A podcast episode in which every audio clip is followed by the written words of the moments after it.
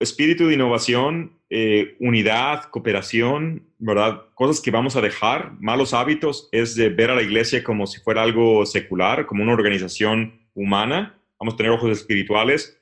No vamos a decir, es que siempre lo hemos hecho así, ¿verdad? Entonces, el obispo también nos dio hábitos, nos dio hábitos que hay que cultivar y dejar, nos dio catequesis. Y lo último es que dio una lista de acciones concretas, es un plan estratégico donde básicamente el obispo decía, vamos a hacer esto, se lo voy a delegar a esta persona y lo tiene que hacer para esta fecha. Ser radicalmente misioneros y guiados por el Espíritu Santo. Entonces, básicamente es cómo hacemos iglesia desde cero si vamos a ser misioneros. Vamos a, no vamos a preocupar lo que hemos hecho en el pasado, vamos a renovar las estructuras y vamos a ir en misión. Estás escuchando la segunda temporada de Platicando en Católico, el show en el que de una forma muy casual y rompiendo moldes, platicamos con diferentes actores de carne y hueso de la iglesia de hoy para conocer sus testimonios y lo que están haciendo para avanzar el reino de Dios en la tierra.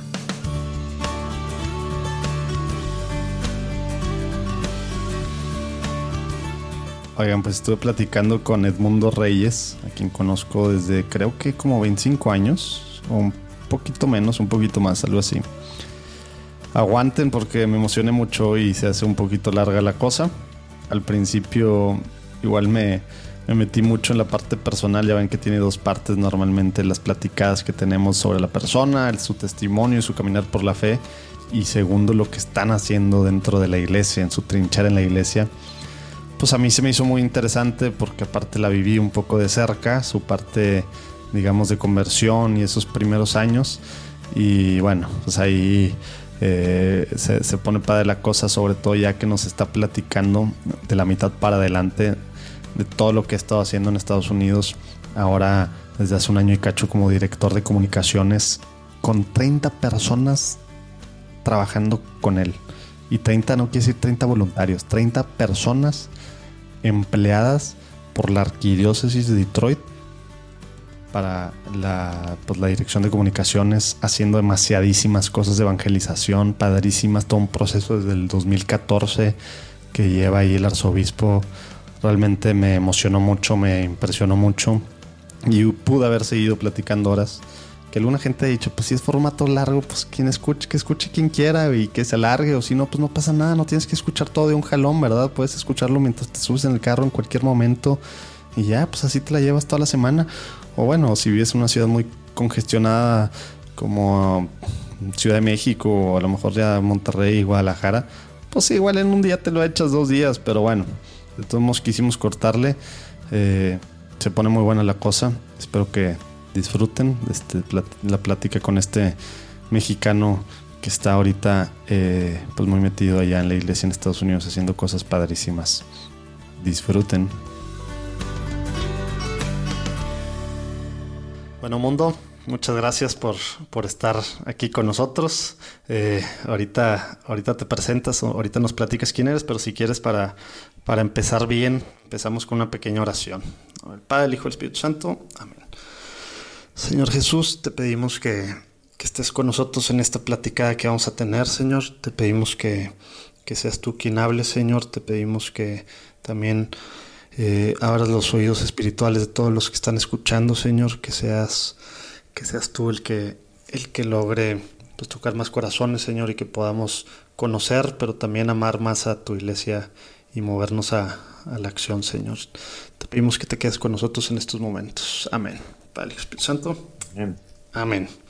Muy bien, mundo. A ver, platícanos un poquito brevemente de, de, ti, desde a lo mejor así muy cortito para tener un poquito de background tuyo. Eh, para empezar, tengo que decirlo, eres chilango, ¿verdad? así es, nací en la Ciudad de México. Naciste en la Ciudad de México, ¿cómo estuvo así tus, tus, primeros años muy a grosso modo para luego ya lanzarnos a, a, saltarnos a, digamos, tu etapa de, de, universitario y de ahí ya nos vamos? Sí, claro. bueno, nací en la Ciudad de México eh, hace 42 años. Eh, nací en una, bueno, mi familia es una, mi papá, mi mamá, mi hermana. Los cuatro vivimos en la Ciudad de México hasta que tenía 13 años. yo diría clase media, vivimos en, una... Mi niñez fue muy buena. Mis papás nos proveyeron, a, mi hermana y a mí. Pude ir a, iglesia, a iglesia, um, escuela católica con los maristas al Instituto México en, en, la Ciudad de México por los primeros siete años que, que estuve ahí en, en, la Ciudad de México. Pero todo muy bien. Mis papás son eh, eh, pues muy, muy cariñosos, proveyeron muy bien a mi hermana y a mí de todo lo que necesitábamos. Mi hermana fue también a escuela católica. En, en términos de la fe, eh, yo diría, hicimos todos los sacramentos y, y, bueno, yo diría, casi todos los años íbamos eh, regularmente a misa, había fines de semana que no íbamos. Mi mamá un poco más que mi papá, más cerca de su fe. Mi papá menos. Cuando yo crecí, ahorita ya, ya, ya eh, está más, más eh, pues su vida espiritual y su, su, caminar con Jesús es diferente, pero cuando yo crecí no participaba tanto, entonces era simplemente mi mamá la que nos llevaba al catecismo y a misa y a todo es eso. normal en México, ¿no? Así es, muy, muy común. Y bueno, eh, mi educación con los maristas fue muy buena. Eh, la religión era una de las materias que tenía que estudiar uno y como, gracias a Dios, siempre he sido muy buen estudiante, pues me sabía todo, me sabía todas las cuestiones de religión porque pues, era una, una materia más que tenía que estudiar, como matemáticas, español, ciencias naturales, sociales y religión. Entonces, eh, digo, buena, buena formación, yo diría más como catecismo que espiritual pero la influencia de, de los hermanos maristas eh, fue importante. Eh, recuerdo que creo que fue en, en, ¿qué será? En quinto grado. Me acuerdo que empecé por ese año a ir un poco más a misa durante los días y hubo algunos momentos de fe, pero no nada, nada de nada tan importante. Simplemente era otra materia, me sabía todo, sabía la Biblia, las historias, el catecismo, los sacramentos. mucho teoría. Sí, la teoría, así es. Oye, y luego, no sé si el brinco es hasta, hasta irnos a tu etapa universitaria en Monterrey o si, o si es antes, es que nos puedas bueno, pues, platicar un poquito de, cómo, de, familia. Sí, mis papás eh, decidieron que, mi papá tenía negocios en Guadalajara y también en Monterrey y decidimos salirnos de la Ciudad de México, la calidad de vida no era tan alta eran los años difíciles, ¿verdad? Que estaba tremenda la, la, inseguridad, que era finales de los 90 o durante los 90. Sí, bueno, no sé si sea peor, o sea, bueno, creo que es peor ahora, pero había cambiado. no, les digas, no les digas eso a los chilangos. Sí, entonces había pues mucho tráfico, crimen, contaminación, entonces eh, cosas que en la Ciudad de México no existían, o sea, cambió drásticamente de los años 70 a los años 80, hubo un cambio muy fuerte. Entonces eh, había bastante descontento, yo creo, de mucha gente y bueno, mis papás tenían la oportunidad de irnos a otro lado y escogieron Monterrey. Gracias a Dios no escogieron Guadalajara. Saludos a todos los tapatíos. Sí, ¿verdad? Más bien digo gracias a Dios por todo lo que el Señor me dio en Monterrey en mi vida. Y, cuando tuve 13 años, mi mamá tenía 14, nos fuimos a Monterrey. Esos años fueron difíciles, la verdad, porque éramos... Este, Recién llegado, dices. Sí, en la secundaria y adolescentes y chilango. y, bueno, la gente de Monterrey tiene muchas cosas buenas. Pero definitivamente no les cambian los no, La hospitalidad no es una de ellas, ¿ok? sí, no, lo de, de, no les cambian los chilangos. Entonces, fueron años difíciles. La verdad que y también había un andaba yo un poco perdido en, en cuestión de relaciones. Por ejemplo, en México tenía muy buenos amigos. Cuando llegué a Monterrey no, no fue tan fácil. Mm. Entonces fueron fueron años pesados de transición. Este, la prepa fue similar. Eh, para la prepa me cambié de escuela católica a, una preparatoria, eh, bueno, privada y secular. Es el, el, TEC de Monterrey tiene una prepa en, en Monterrey y me fui ahí. Este, en cuanto a preparación académica, muy bien, pero nada de fe, obviamente. Este, poca formación de valores, yo diría los valores que se enfatizan en el texto emprendedor y son muy... Etcétera, Sí, son muy industriales, no son valores, este, son más como para lo que quisiera tener uno en un empleado de una empresa. no tanto como un, un, una, sí, un, un, hombre de Dios. Yo creo que son valores diferentes. Y bueno, pues así, así me la pasé y hasta que llegué, de, me gradué. A los 17 años eh, fue mi primer año en la universidad. Y andaba ahí en unos momentos difíciles, con problemas de, de amigos y todo eso. Y ahí fue cuando mi vida cambió en, en, ese primer año de universidad. Tuve la oportunidad de ir a un retiro. Eh, y en ese retiro eh, tuve una experiencia fuerte del Señor. Oye, platícanos antes, ¿estabas tú en el, en el TEC y alguien te invitó a este retiro o viste un letrero o cómo, cómo fuiste a un retiro? sí. Siempre me da curiosidad esas cosas. como alguien teníamos, tenía un amigo mío, Carlos Sude, hmm. eh, de la prepa. Eh, no, lo conocí en la prepa y después dejamos de, de juntarnos. Y cuando estaba en la universidad me, me contactó y me dijo, oye, fíjate que, estoy en este grupo católico y están organizando un retiro, deberías ir con nosotros.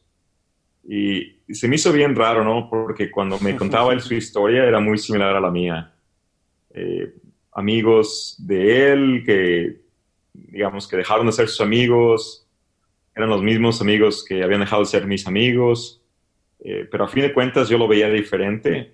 Carlos antes de, de, eso no hablaba de su fe ni de nada, entonces eh, me llamó mucho la atención y la verdad es que me agarró en un fin de semana que no tenía nada que hacer y dije, igual vamos a ver a quién conozco por ahí, este, y no tenía nada que hacer, entonces acabé yendo al retiro.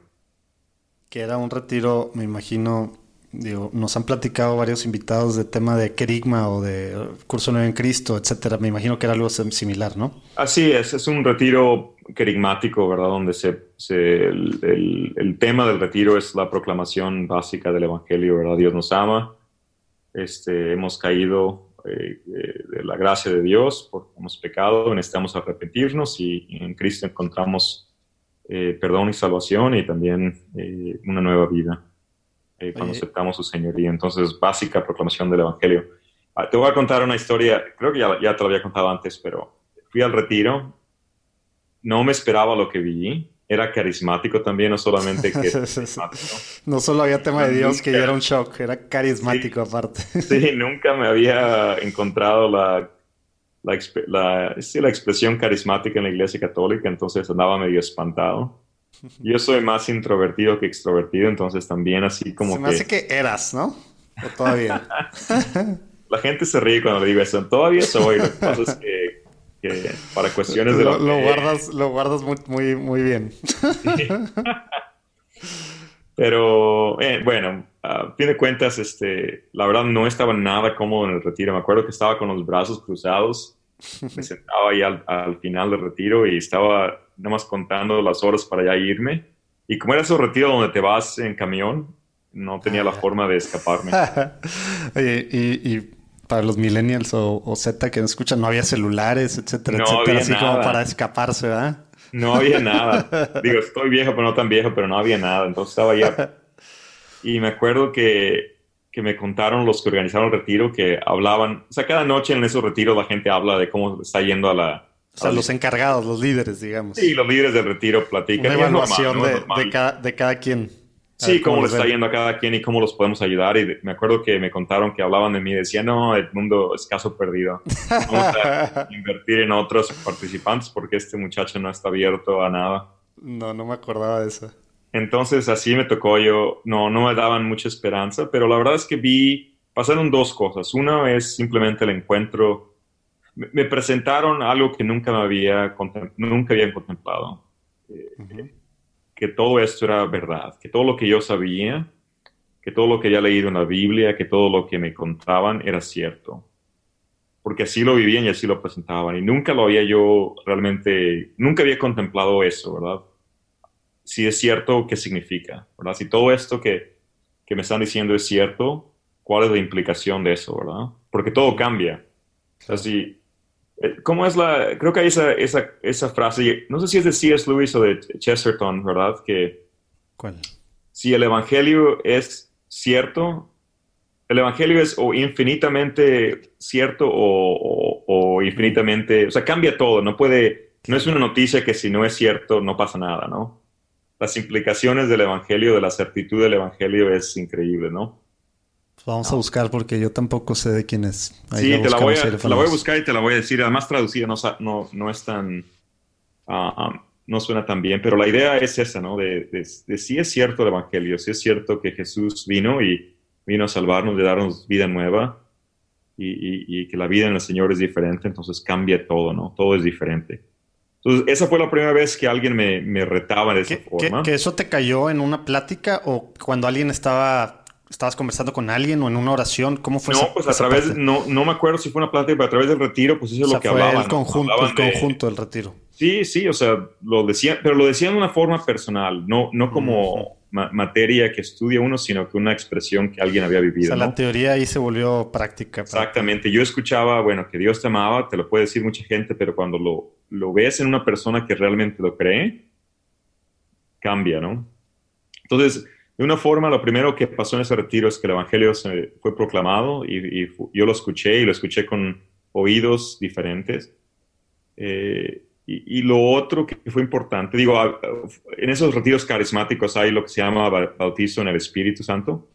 Eh, eso, entonces estuve abierto a eso, pero yo no creo que eso haya sido lo más importante. Fue primero haber visto el Evangelio que, que, fuera proclamado, pero también vivido y, para mí el reto de, si es cierto esto, ¿qué, qué significa? Y lo otro es, eh, era que, que, la gente vivía diferente.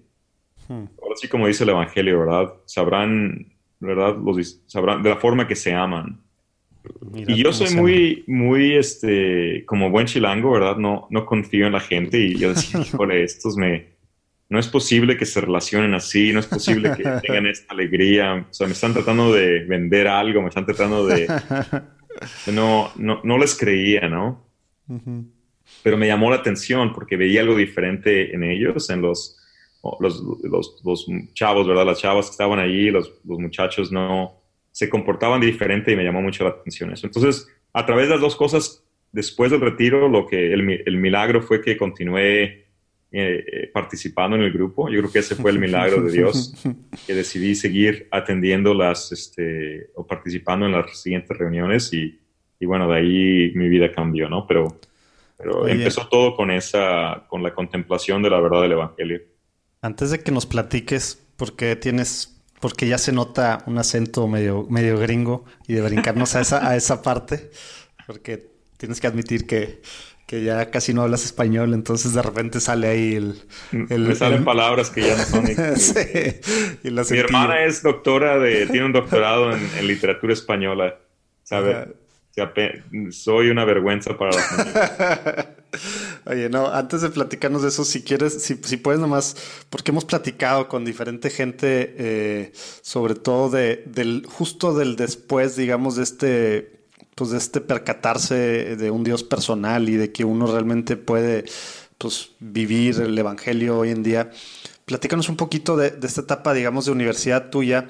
Eh, ¿qué, fue, qué, qué, crees que tú que, que, fue de las cosas pues, más relevantes o más importantes para que tú siguieras eh, por los caminos de Dios durante esta etapa? Eh, si nos puedes platicar algo, alguna anécdota o algo sobre, sobre esta parte. Bueno, pues una forma de resumirlo es lo que dice Juan Pablo II, ¿verdad? La vida en Cristo es una aventura. Entonces, lo que a mí me presentaron en ese, a través de ese grupo, que le tengo mucho cariño y mucho... MSU, ¿verdad? MSU, Misión Católica Universitaria, a través de ese grupo, lo que se me presentó fue el ideal de la vida del cristiano, eh, una vida de sacrificio, de heroísmo, de misión, de ideales, eh, de retos, de sacrificio, y esas cosas a, a, cualquier persona, yo creo, pero especialmente a un joven, son muy atractivas, ¿no? Cuando uno descubre que el llamado a servir a Dios, el llamado al discipulado, no es una serie de cosas que uno tiene que hacer, sino que es una aventura, es una, hmm. es una gran misión, es la visión más grande, es el ideal más grande, es el sacrificio más grande que uno puede hacer. Dios no nos pide algunas cosas, nos pide todo en nuestra vida. Quiere hmm. todo que le demos todo lo que tenemos, que vivamos para Él completamente, que abandonemos todo. Entonces, esas cosas son importantísimas, yo creo que en la vida de cualquier persona, pero especialmente en la vida del joven, ¿no? Ah, porque cuando eres joven, pues tienes sueños y aspiraciones y lo que buscas son ideales. Buscas el sentido de tu vida y, no hay mayor ideal, no hay mejor aventura, no hay mejor ejemplo que, Jesucristo y la vida que nos ofrece. Entonces, eso yo creo que fue lo más importante en mis, mis años de, universitario, que Dios me dio una identidad, me dio la identidad de hijo de Dios, me dio una misión el predicar el Evangelio y llevarlo a todas las naciones y, y, hacer discípulos de las naciones. Me dio comunidad, me dio hermanos y hermanas con los que pudiera yo servirle. Este, entonces fue unos años bastante, bastante bendecidos, bastante, los disfruté bastante. ¿no? Tengo los mejores recuerdos de mis años universitarios. Nada de fiestas, ni de parrandas, ni de tomadera. Todo lo que me interesaba en esos años de, de otro estilo cómo podíamos evangelizar, cómo podíamos eh, llevar Cristo a los, a los jóvenes del TEC de Monterrey, donde fui a estudiar. Eso era lo que me preocupaba, esa era mi, mi ahora sí que mi, mi, o sea, mi misión, ¿verdad? Eso era lo que vivía, me levantaba para eso. Y, y al mismo tiempo lo hacíamos eh, divirtiéndonos, ¿no? Y, y pasándola súper bien. Entonces, no era como que la idea del cristiano que es aburrido y deprimido y no hace nada, ¿no? yo no me imagino una vida más, no, no cambiaría nada de lo que hice, una vida tan llena, tan feliz, completamente gozándola. Para cambiar nuestra realidad necesitamos comenzar por la raíz, la infancia. Pero desafortunadamente un alto porcentaje de niños crecen en ambientes que no favorecen su desarrollo, lo cual impacta negativamente el resto de sus vidas. Villas ABP es una asociación dedicada a impulsar el desarrollo de niños que crecen en ambientes vulnerables. Por favor, entra a villas.org.mx y súmate. Tu donativo cuenta su historia.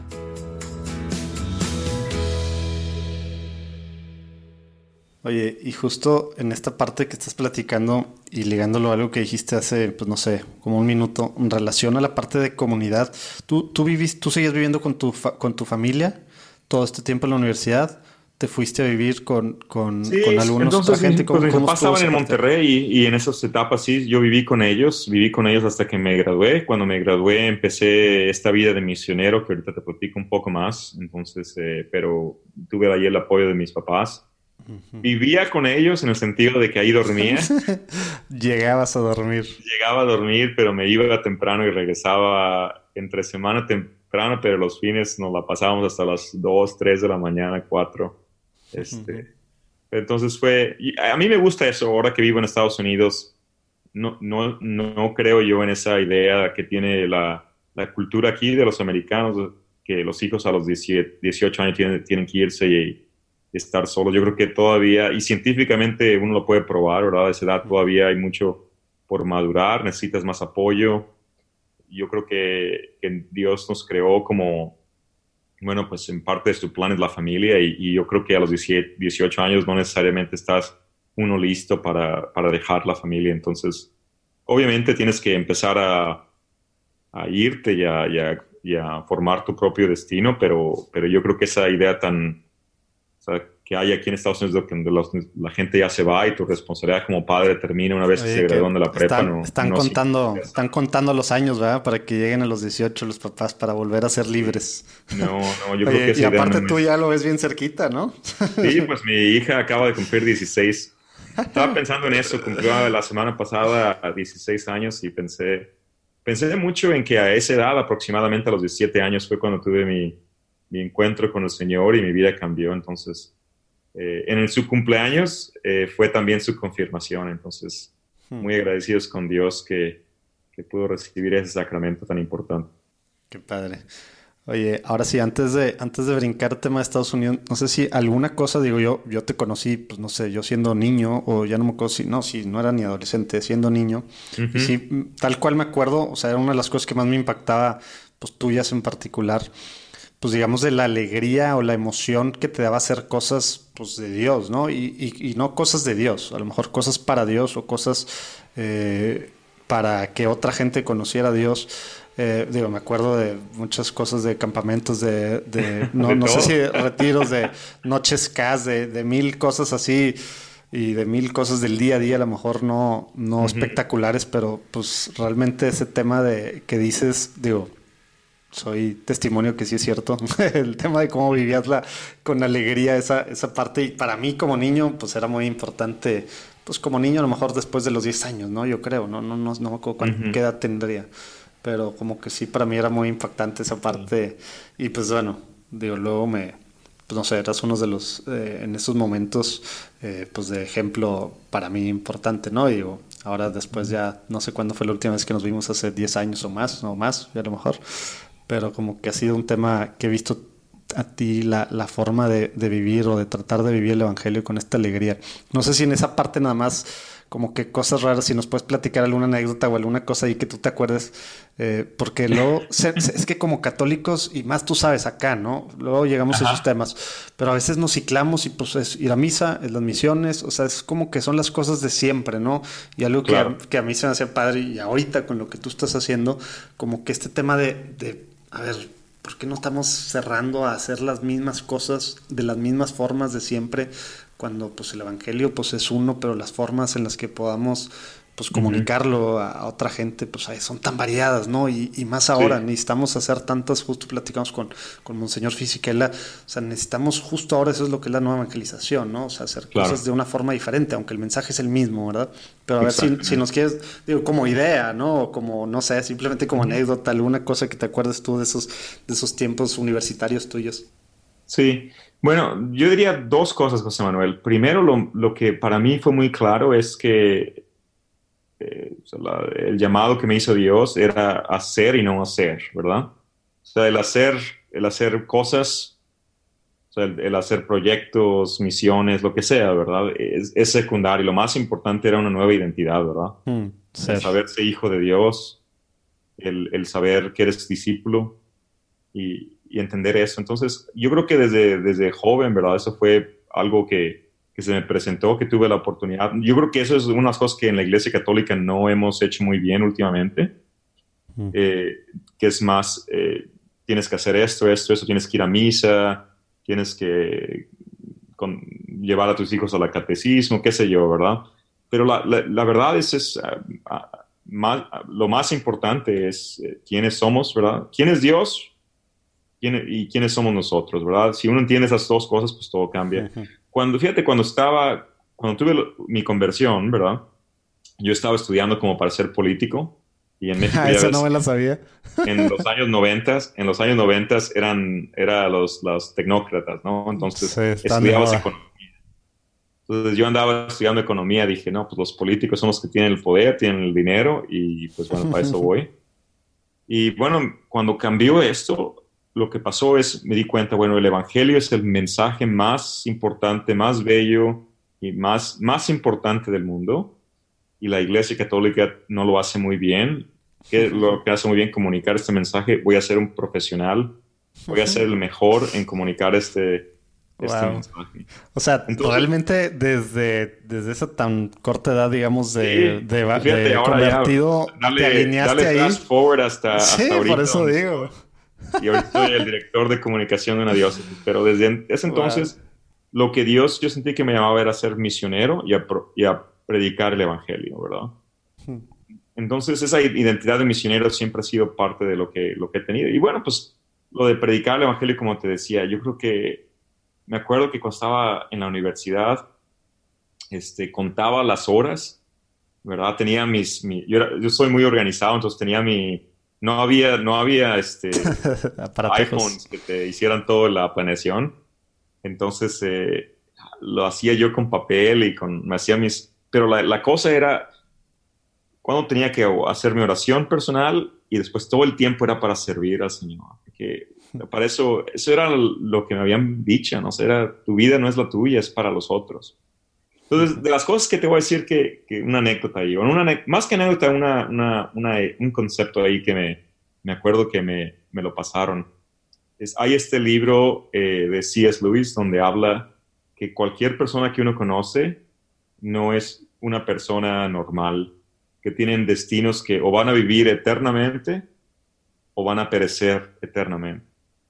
Que nunca has conocido a alguien que vaya a vivir simplemente algunos años o tiene un destino con el Señor eterno o va a tener un destino eh, sin el Señor eh, fuera de su gracia eternamente. Entonces, esa, esa implicación, ese peso, ¿verdad? De saber que tenemos una responsabilidad. Te lo tomaste en serio. Sí, entonces pues ahora sí que me acuerdo que me entraba el celo, celo de evangelización. Me acuerdo estaba, había, había unos días que hasta hacía en, imprimía unos papelitos así bien menso y me iba al, al pase, había un, este, ¿cómo se llama? Un, eh, paso peatonal. Sí, un paso peatonal y me, pasaba a, escribía pasajes de la Biblia y se los pasaba a la gente, pero por el deseo de ese loco. No que, no que fuera efectivo, sino simplemente el contemplar esa realidad, ¿verdad? De que no, no puedo estar sin hacer algo. ¿Y, dentro del tech hiciste alguna locura así? Ah, pues siempre andábamos haciendo cosas así. La verdad es que son, es difícil, ¿verdad? Siempre es más fácil predicar cuando no conoces a la gente que cuando la conoces, ¿verdad? Siempre es, ese es el reto, ¿no? Eh, es el reto, pero bueno, o sea, ahí en el tech eh, teníamos una cosa que le llamábamos Angelus, entonces sabíamos, era las 12 los viernes y, simplemente hacíamos el Angelus, lo, lo, orábamos y teníamos una plática. Me acuerdo que antes, esos viernes, andábamos ahí invitando a quien, quien se dejara, ¿verdad? Quien se atravesara por cualquier lado. Este, y, pues bueno, pues ahí lo que Dios hiciera, nosotros sembrábamos y que Dios hiciera el resto, ¿no? Una anécdota ahí, te, la última que te cuento es, me acuerdo estaba caminando saliendo del TEC y, alguien grita ¿eh? y, me, dice, bueno, párate, y, y se baja del carro y me, me agarra y yo no, no recordaba quién era, porque pues en esos entonces, bueno, cuando estaba en la universidad, fui parte de muchísimos retiros y conocíamos a mucha gente y predicábamos a mucha gente. Y, no me acordaba quién era esta persona y me dice, ¿cuándo?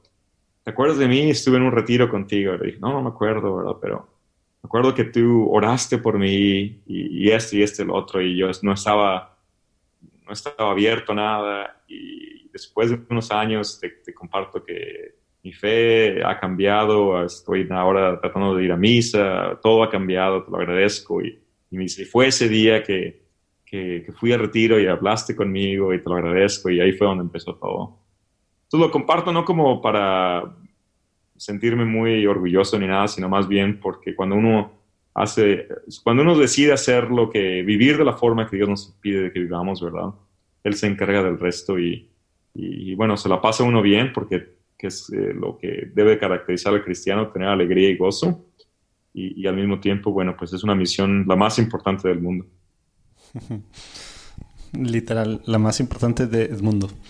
Oye, Mundo, platícanos ahora cómo terminaste en, en Estados Unidos. Este, porque me voy, te voy a dar la versión. Sí, porque ahí se, se, divide en varias partes, pero sí quiero resaltar después el tema, digo, ya sé que al principio va el tema de Melanie, etcétera, pero quiero resaltar la, la parte después de, de SPO, que ahora entiendo está haciendo pues, muchas cosas por todos lados en Estados Unidos importantes. Y luego cómo eso te va llegando precisamente en lo que nos acabas de decir que tienes muy claro desde que conociste personalmente a Dios, de, de, ser misionero y de comunicar el Evangelio, cómo te ha llevado ese camino y lo que estás haciendo ahorita que bueno, yo que soy tu follower, fan, etcétera, eh, pues bueno, al ratito hablamos ahí de varios de los temas que se me hacen muy interesantes que estás haciendo ahorita, ¿no? Bueno, pues voy a dar un poquito de la, transición y lo que pasó, ¿no? Bueno, cuando, desde los 17 años, como te decía, ¿no? Escuché un llamado a ser misionero, no entendía qué significaba, lo interpreté como voy a, voy a cambiarme de carrera profesional de licenciado en economía a licenciado en ciencias de la comunicación todos los años que estuve en esa carrera me echaban burla a mis amigos porque todos son ingenieros. Decían que lo había la fácil. Para, no tener que trabajar. Y lo, lo, curioso es que yo siempre he sido muy buen estudiante, entonces no era como que lo hiciera porque no, no pudiera. Bueno, pero a lo mejor sí te dio más tiempo para poderle dedicar a otras ah, cosas evangelísticas. ¿eh? que si hubieras sido economista, a lo mejor sí hubieras tenido que estar pero al mismo tiempo, pues fue vocación. Fíjate, ahora pues, es lo que hago. Entonces, el Señor sabía lo que hacía. Claro. Pero bueno, de ahí, cuando me gradué, eso cambió, ¿verdad? Hubo una invitación que se me hizo a, a dar años de mi vida en una forma de agradecer al Señor por lo que había hecho por mí. Entonces entré en unos programas de voluntariado. Misioneros en la brecha. Sí, se llamaba En la Brecha y, Misioneros en la Brecha. Entonces estuve en ese programa por varios años. El primer año lo hice en Monterrey, sirviendo a la misma comunidad de, estudiantes, ¿verdad? De misioneros que, en, la, en, la, cual había yo conocido al Señor. Después de ahí me fui a que vamos a poner nada más para lo que nos escuchan, que no sepan esto, para no meternos mucho en esta parte, vamos a poner ahí un link a, cuando nos explica Francisco Aguilar sobre qué es este tema de, misioneros en la brecha o de la brecha y todo el programa este relacionado con la espada del espíritu, etcétera, etcétera. Y bueno, pues participé en este programa te decía, parte en agradecerle al Señor por lo que me había dado, parte por el deseo de ser misionero, ¿no? Entonces, primer año en Monterrey, segundo año fui a una combinación de Estados Unidos, estuve aquí precisamente en Michigan y después estuve en, bueno, antes de Michigan estuve en Costa Rica y en Honduras eh, y también en Europa. En parte de Europa me tocó ir al, Día Mundial de la Juventud en Roma. Mm. Entonces, 1.1 millones de, jóvenes y yo estuvimos ahí con el, con ¿Qué año fue eso? Juan Pablo. No me acordaba del de Roma. ¿Qué año fue? El 2000. Fue en el, nuevo ¿Fue el primero? No, el primero fue creo que en España mucho antes, pero fue uno de los, yo creo que uno de los más grandes, creo que después de y Filipinas fue antes y después vino Roma. Este, pero un tiempo muy bendecido, entonces estuve también en Europa. Y, y bueno, durante ese tiempo eh, discerní mi vocación al matrimonio, fue una oportunidad de, de buscar al Señor, que, de qué forma me, me pedía que le sirviera. Y bueno, pues ahí empecé una relación con, con Melanie, que es mi esposa ahora. Ella vivía en los Estados Unidos. Entonces, después de esos años misioneros, me, vine a vivir a los Estados Unidos. Oye, perdón ah, que me regrese a esa parte, pero como que es algo muy extraño. ¿Sabías tú de, del tema de, del tech, emprendedor, hay que trabajar, hay que hacer dinero, hay que bla, bla, bla, bla, bla? Eh, ¿cómo, ¿Cómo es para... cómo es... O sea, para tus papás sobre todo, pero pues para la gente eh, común y corriente con la que a lo mejor te seguías rodeando, pero este tema de ya me gradué y ahora me voy a ser misionero unos años, o sea, un año, dos años, no sé cuánto fue esto, o sea, esa parte como que suena muy extraña para alguien recién graduado del TEC de Monterrey, ¿no? Y más, digo, me imagino que no es como que hacías pues, dinero de misionero, ¿verdad? Es el... claro, claro, no, pues es la, mentalidad, ¿verdad? Para alguien que no entiende que, la vida en, en Dios es la mejor aventura, pues no tiene ningún sentido, ¿no? Al contrario, es oye, ponte a trabajar, no seas flojo, este, ponte a aprovechar lo que, lo que estás haciendo. Pero cuando uno lo ve con la perspectiva de la eternidad, cuando uno lo ve con los ojos de Dios, pues obviamente, pues uno, uno sabe, número uno, que Dios va a proveer, uno no tiene que preocuparse. En, número dos, uno tiene que responder a lo que Dios le pida, ¿no? Nuestra vida no es, no es nuestra, no es del Señor, entonces, pues si uno discierne y escucha qué es lo que Dios quiere, bueno, pues hay que hacerlo, ¿no? Y ya Dios sabrá. Entonces, esa, y en esos momentos, pues para mí la vida era sencilla. era como, bueno, pues no vamos. No había que pensarle mucho ni estresarse. A la aventura, así es. A la aventura, servir al Señor. Eh, y así lo hice. Y, bueno, pues yo ni sabía que a lo que me metía, ¿no? Digo, fui a Europa, fui a Estados Unidos, fui a Centroamérica. Fueron los mejores años de mi vida. Eh, en sentido de, de, una experiencia muy cercana con Dios, de, eh, de de, ponerme en sus manos, de dejar lo que me proveyera. Yo creo que similar a lo que experimentan quizá los, las personas que tienen una vida de, al celibato, ¿no? Donde lo abandonan todo y confían en el Señor y su providencia. Así andaba yo, ¿no? Por varios años eh, simplemente confiado. Pero bueno, cuando ya discerní que Dios me llevaba a formar una familia y a casarme, entonces empecé a, hacer algunos cambios y pues no tenía ningún sentido, ¿no? Yo aquí andaba en una vida misionera donde no ganaba nada de dinero y aquí también pues escuchaba que el Señor quería que formara una familia, entonces como le decía yo que tenía dos como, eh, eh, como vías que no, no se unían, ¿no? Es como dos, dos líneas en paralelo que no, no veía yo dónde se iban a juntar, pero pues ya Dios sabrá. Y en esos entonces pues me fui a vivir a Estados Unidos y, y en eso de andar buscando aquí, de andar de novio con Melanie, me llegó una llamada que había una, una, un empleo, una oportunidad de empleo en Minnesota con St. Paul's Outreach de ser el director de, de la operación, porque el, el, director se iba a ir de sabático por algunos meses y andaban buscando a alguien que pudiera ir ahí a ayudar y a trabajar. Entonces, eh, pues ahí está el Señor proveyendo, ¿verdad? Lo que o sea, eso te cayó antes de casarte. Lo que mm, creo que me cayó antes de casarme o cuando ya andaba yo de, ya me había comprometido. wow. sin dinero y sin plan. Fíjate que alguien que no era católico, uno de mis mejores amigos que se casó también joven de la universidad, él recibió de su abuelo el, el, mejor consejo para el matrimonio. Dijo, eh, para casarte no necesitas dinero, necesitas valentía, ¿verdad? lo dijo en una mala palabra, ¿no? Ahí te imaginarás. Y es cierto, es cierto, eh, el matrimonio pues es también una, es ponerse en manos de Dios, es obviamente trabajar y proveer para una familia, pero al mismo tiempo es, es confiar que es el plan de Dios y que Dios va a proveer y que no necesitas dinero, ¿verdad? La gente a veces dice, no, pues es que necesita ahorrarle para la boda y que para la casa y para todo eso, no, no es cierto, no, no se requiere nada de eso, lo que se requiere es certeza de que Dios está llamando al matrimonio y, y pues bueno, estar desprendido un poco de las cosas materiales y las expectativas del mundo y, abrazar lo que es el matrimonio, que es una nueva aventura ahora con, con, una pareja, ¿no? Qué fácil se oye, pero qué difícil de repente es vivir eso en un mundo tan, pues como el de ahorita en el que vivimos, ¿no? Pero bueno. Así es, pues es que nos dejamos, nos dejamos convencer de, expectativas, de, de, cosas artificiales que no realmente no existen.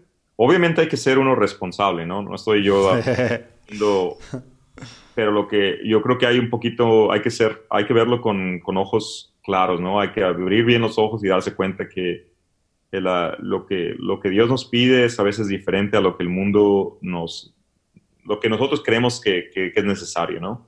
Claro. Oye, y por ejemplo, ahí platícanos, yo me tocó ser parte ahí de un verano de uno de los programas en SPO, pero platícanos así eh, un poquito qué es lo que hacías porque bueno, al final como que suena muy extraño para los que estamos al menos de este lado del río y bueno, la mayor parte de la gente que nos escucha es de Latinoamérica, casi el 30% ahorita son de Estados Unidos, pero la mayor parte está pues países para acá, ¿no?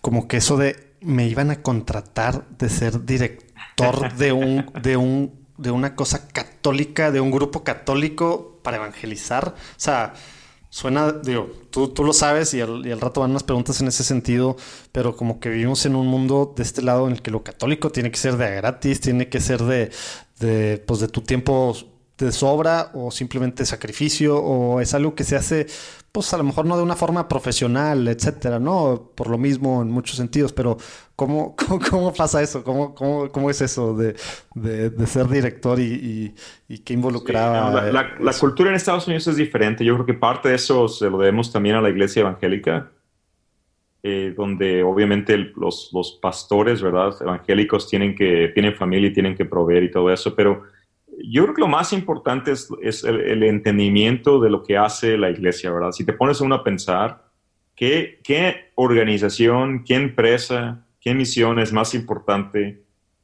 que salvar las almas de los hombres y mujeres de este mundo, ¿verdad? Que dar esperanza, sentido, dirección a la vida de todas las personas que habitan este mundo. No existe, ¿no? Entonces, eso es lo que yo siempre he luchado y, yo ahora que tengo, bueno, ahora que estoy en, este, en esta misión aquí en la arquidiócesis de, de Detroit, lo que le digo yo a mi equipo, ¿verdad? Las mejores personas deberían de trabajar para la iglesia, no al revés. No es como que si no eres bueno, entonces vas a trabajar a la iglesia, sino que si tienes el mayor talento, deberías de estar trabajando para la iglesia, no deberías estar haciendo dinero o estar en Google o, o Facebook o lo que se te antoje, ¿verdad? Microsoft o Exxon o si eres lo más, la persona más talentosa, la iglesia te necesita, ¿verdad? ¿Por qué? Porque pues no hay misión más grande. No, no me digas que hacer computadoras o programas o, ¿verdad? Tienen más valor en los ojos de Dios que, lo más importante que es eh, anunciar y propagar el mensaje del Evangelio. Entonces, esa mentalidad creo que existe un poco más en Estados Unidos. No es completa, pero existe más. Pero la parte de proveer para la gente que trabaja en la misión, pues sí es diferente. Y, lo que lo hace posible, pues es una cultura, ¿verdad? De, de, lo que aquí se llama procuración de fondos, fundraising, y también de, del diezmo. Aquí la gente entiende que, bueno, parte de, de, ser parte de la, un miembro de la iglesia, pues es contribuir con, con, con, con, de una forma concreta con dinero, ¿no? No solamente con tiempo y esfuerzo y operaciones, entonces, como hay una base de, bueno, además que también hay más dinero en Estados Unidos, pero hay una base de, de, de, donativos, pues se puede contratar a gente que tiene capacidad, ¿no? Entonces, eso es lo que es diferente, ¿no? Que obviamente en Latinoamérica es muy diferente. Um, no sé si se puede hacer o no en Latinoamérica, pero aquí eso tiene una ventaja la iglesia de Estados Unidos. Yo, yo creo que usamos, y es algo que he platicado con otra gente, o sea, yo creo que usamos la barra segunda del tema de del tema del pues del tema económico a lo mejor acá como pues como excusa, ¿verdad? Pero pues bueno, digo, hay mucha gente de dinero acá que no tiene esa costumbre porque no tenemos esa costumbre como país. Pero no, no nada más es con lo católico, ¿eh? el tema de fundraising, o sea, en general, no, no somos muy filántropos, por así decirlo. Y el tema del diezmo, pues, pues es una cosa acá muy marginal, ¿verdad? Ese tema de un día de salario al año, si acaso, si quieres, si puedes, y lo que te sobra, bla, bla, bla, pues sí, es otra mentalidad completamente, pero sí tenemos muchas excusas. Oye, mundo, para darle un poquito más, más rapidez a esto, no sé si, digo, el tema de SPO, ahí vamos a poner también un link. Bobby Erisman nos platicó un poco de qué es. Paul's Outreach, lo que han hecho, etcétera. Eh, ¿Cuánto tiempo duraste tú ahí de director? Cuatro años estuve en St. Paul's Outreach. Me tocó estar ahí cuando era muy diferente a como es ahora, entonces... Ahora ya es un tema nacional, a ti te tocó apenas la expansión, ¿verdad? ¿O cómo era? Así es, la verdad es que mucho de lo que hicimos en ese año fue una una nueva visión eh, y, un nuevo... Bueno, mucho de lo que se hizo en esos años fue ah, el cimiento de lo que están haciendo ahora, ¿no? Entonces fueron años muy bendecidos. La misión sigue siendo la misma, ¿no? El entendimiento que el joven necesita propósito, misión, comunidad es importante y, que la etapa de los jóvenes universitarios pues es una etapa muy eh, donde se puede aprovechar mucho, bueno, es muy bueno, es un buen tiempo para para presentar el Evangelio y el reto de, del Evangelio a los jóvenes, ¿no? Sí, básicamente tú seguías haciendo lo mismo, o sea, lo que hacías en MSU, lo que nos platicaste que hacías en MSU en el TEC, de evangelizar, hacer retiros, estar buscando actividades, eso es lo que ya como encargado de una cosa que se estaba consolidando para luego crecer en Estados Unidos y con la realidad obviamente de las universidades allá, eso es lo que sí está haciendo. Y más nacional y también un poco más como estratégico, ¿no? Empezamos ahí a a pensar en, cómo puede uno hacer esto que crezca, ¿no? Como, cuáles son los elementos eh, que pueden permitirnos crecer y, que más gente pueda participar ¿no? en la misión. Luego te pedimos en ese sentido un masterclass, porque tenemos, tenemos mucho que, que aprender acá, creo que en México y en general países latinoamericanos, como que de una forma estratégica aunque pensando que esa es la parte humana, obviamente, y que no es por nosotros, pero, pero sí hay que tomar en cuenta esas partes. Eh, digo, esa, el tema de planear bien y hacer bien las cosas de una forma profesional, ¿verdad? Porque como tú dices, al final, pues es un tema para Dios, ¿verdad? Y es un tema para la iglesia y debería estar bien, pues bien hecho, ¿verdad? Así es. Es la diferencia de lo que en la Biblia, ¿verdad? El diezmo se presenta. No es lo que nos sobra, sino son las primicias, ¿verdad? Lo, lo, lo mejor se le da al Señor no el cambio que nos tenemos en el bolsillo y lo que nos sobra y se lo damos, ¿no? Entonces, esa mentalidad tiene que cambiar, yo creo que para que la iglesia pueda mover en, una forma, y, yo creo que los evangélicos otra vez, eh, los protestantes, no, no le batallan con eso, ¿verdad? Son bastante claros en que el Señor se merece lo mejor. Aquí como que nos da pena decir eso, pero pues, es bíblico, es, y tiene sentido, ¿verdad? Si Dios es el Dios del universo, pues las primicias son para el Señor, no son para nosotros y, no son las obras, ¿no? no es lo que nos queda, no es lo peor, lo que está roto es lo que le damos al Señor. Exacto, tristemente. Oye, y luego no sé si quieras platicarnos un poquito después eh, en el Inter, digo, algo de Among Us, o nos saltamos directo a lo que has hecho para empezar en el seminario de Detroit y ahora ya pues en la, en la arquidiócesis de, de Detroit como director de comunicaciones.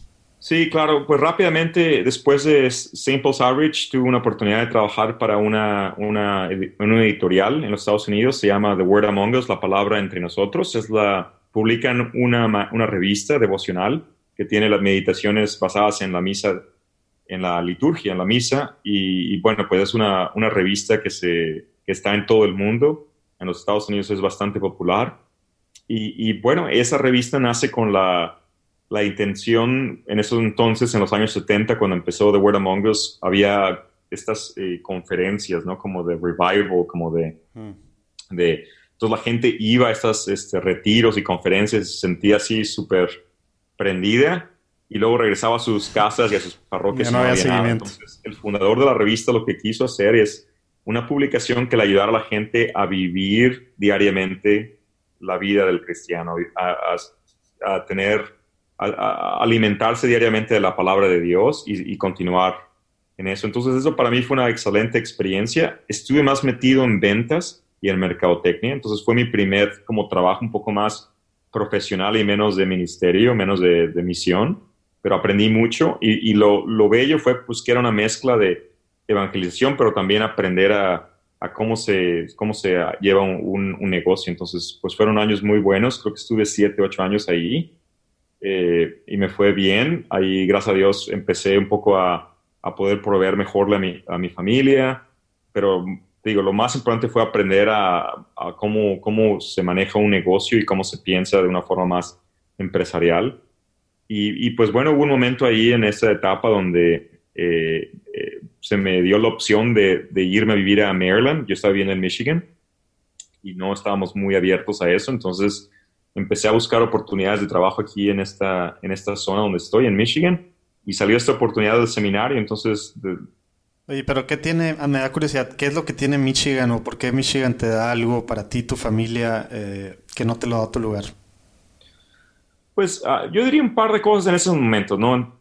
Eh, número uno, en eso, cuando estaba en esas edades, eh, teníamos hijos pequeños, entonces... Tienes cuatro hijos, ¿verdad?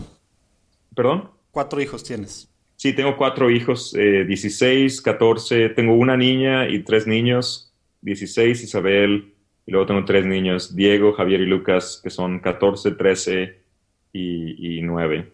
Hmm. pero en esos entonces, pues los niños estaban más pequeños y y pues bueno, Maryland es mucho más caro que Michigan, entonces el costo de vida lo que afecta es la vida familiar, ¿no? Entonces uno tiene que trabajar más, tiene que tener mejores trabajos, ambos tienen que trabajar y la verdad es que trabaja uno mucho y al mismo tiempo no, no te alcanza, ¿no? Entonces hay mucha presión. Eh, la costa este en Estados Unidos es mucho más materialista. Yo creo que el Midwest, aquí esta zona donde yo estoy, es un poco más familiar, el, el, el ritmo de vida es diferente, eh, los valores todavía están más presentes. Creo que es una, una sociedad en general más cristiana, por así decirlo. Eh, la, parte del este de los Estados Unidos, Nueva York, DC, Filadelfia, todas esas, Boston, todo eso es mucho más materialista. platicamos hace algunos episodios con un padre que es el, párroco ahí de, de, Nuestra Señora de Guadalupe en el mero Manhattan. Híjole, qué difícil todo esto que nos platica de todo lo que vive. Pues realmente está complicadísima la cosa. Entonces, por esas razones, y además, a, fin de cuentas, cuando hicimos nuestro discernimiento, sentimos que aquí es donde Dios nos quería, ¿no? Y yo nunca me hubiera imaginado, ahora que digo ya donde estoy, ah, bueno, pues me doy cuenta, Dios me preparó para esto, ¿verdad? Esto es lo que tenía él en mente. Eh, él sabe lo que hace y hay que confiarle, ¿no? Entonces... pero di la verdad, ¿a poco no extrañas los calores de Monterrey? Allá estando, estando en, en, inviernos de menos 20. la carne asada de mis amigos. la verdad es que extraño de México la gente. La gente es diferente. Eh, eh, pero al aquí también he estado muy contento. La verdad es que ya tengo 11 años en Michigan y pues ya es casi casi mi casa aquí. no, no me siento como extranjero, sino que aquí ya es donde Dios me quiere y donde Dios quiere que haga, haga, vida y le sirva, ¿no? Hey, ¿quieres tener una buena excusa para empezar una conversación evangelística? Métete a sockreligious.com, soc como calcetín y religious como religioso, y con el cupón platicando 10, en número, platicando 10, obtén un descuento para que tengas cualquiera de los padrísimos calcetines de su catálogo. Yo creo que es momento de dejar atrás ese estigma, esa idea de que soy católico en lo privado, no tengo que estar demostrando nada hacia afuera, por eso no, no me pongo nada más que mi cruz o escapulario. Como sabes, en muchos países los católicos, aún siendo minoría, no tienen miedo a usar prendas con las que proclaman su fe sin miedos. Es una forma de ir contra cultura. Pero ¿por qué muchos latinos, si tenemos esa penita, nos justificamos aparte mil veces del por qué no lo hacemos? Calcetines divertidos que evangelizan, sacrilegios.com con un descuento para los que escuchan Platicando en Católico.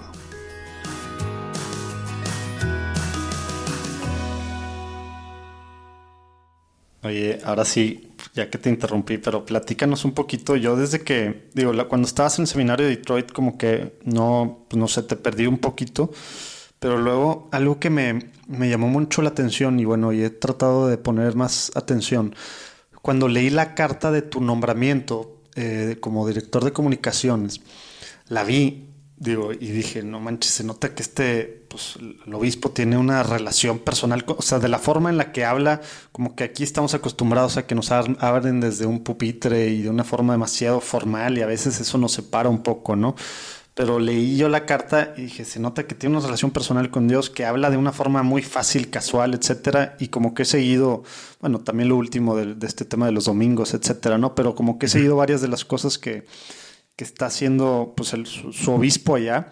Eh, y dije, no, pues definitivamente tener a un director de comunicaciones como mundo pues va a ser ahí buen clic. Platícanos un poquito cómo se da esa parte de, llegar a ser director de comunicaciones de una diócesis que creo que en México no, no, existe, ¿verdad? Aquí hemos platicado con el secretario de comunicaciones de la Arquidiócesis de Monterrey, que pues es una de las más importantes de México y pues es un sacerdote, ¿verdad? Y, pues bueno, eso es otra escuela completamente. Y, por aquí vamos a poner el show note, eh, digo, el link a a, la platicada que tuvimos con, con, él, pero pues bueno, es otra, es otra cosa, ¿verdad? Este, platícanos cómo un laico puede ser director, cómo llega un laico a ser director de comunicaciones, ¿es normal allá, no? ¿Cómo está la cosa?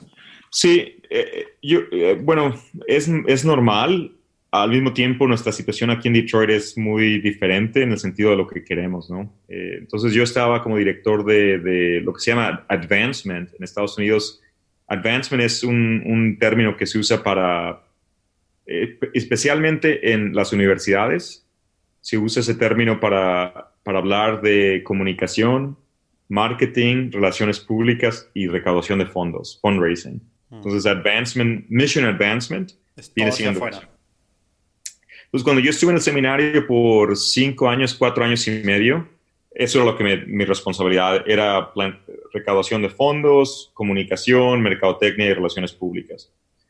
Y bueno, de todo eso lo que más me gustaba pues era mercadotecnia, comunicación y relaciones públicas, pues, porque es lo que sabía yo. No tanto el cochino dinero. La recaudación de fondos, fíjate que no, nunca ha sido siempre lo mío, pero lo hice bien, ¿no? Entonces me fue bastante bien. Pero a través de eso, pues el, obispo es el, el, la persona encargada del seminario, a fin de cuentas, él es el, chairman of the board, entonces él es el, en cuestión de, cómo se gobierna el seminario, pues es el, jefe, ¿no? Entonces conocía de mi trabajo y pues bueno, fue él, el que me, escogió para ser director, ¿verdad? No, no hubo, o sea, no tuve que pedir trabajo ni nada, simplemente él me llamó un día, este, no, yo me imaginé que, o estaba, no sabía qué iba a pasar, ¿verdad? Pero nervioso y pues bueno, me dijo, el, vicario general, los vicar general, me dijo, bueno, pues el, obispo... No sabía, si te querían regañar.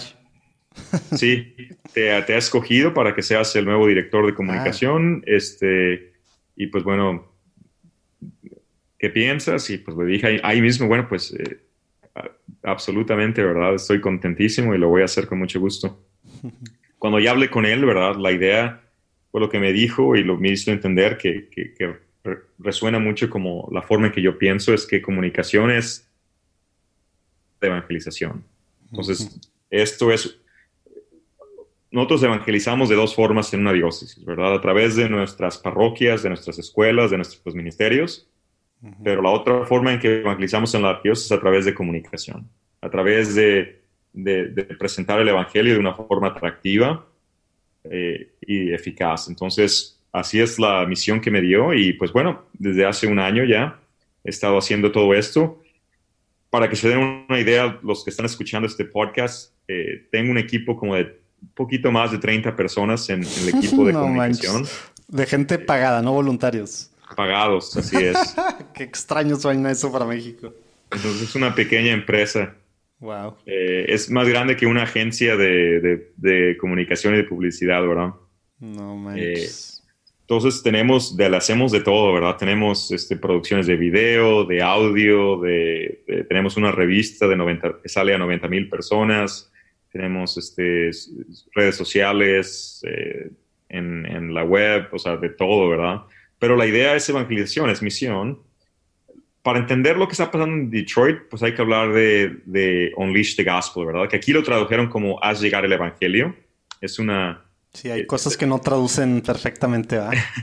sí, pero también Unleash the Gospel, eh, pues es difícil, ¿no? Desatar el Evangelio, como que también suena sí, mal. Suena extraño.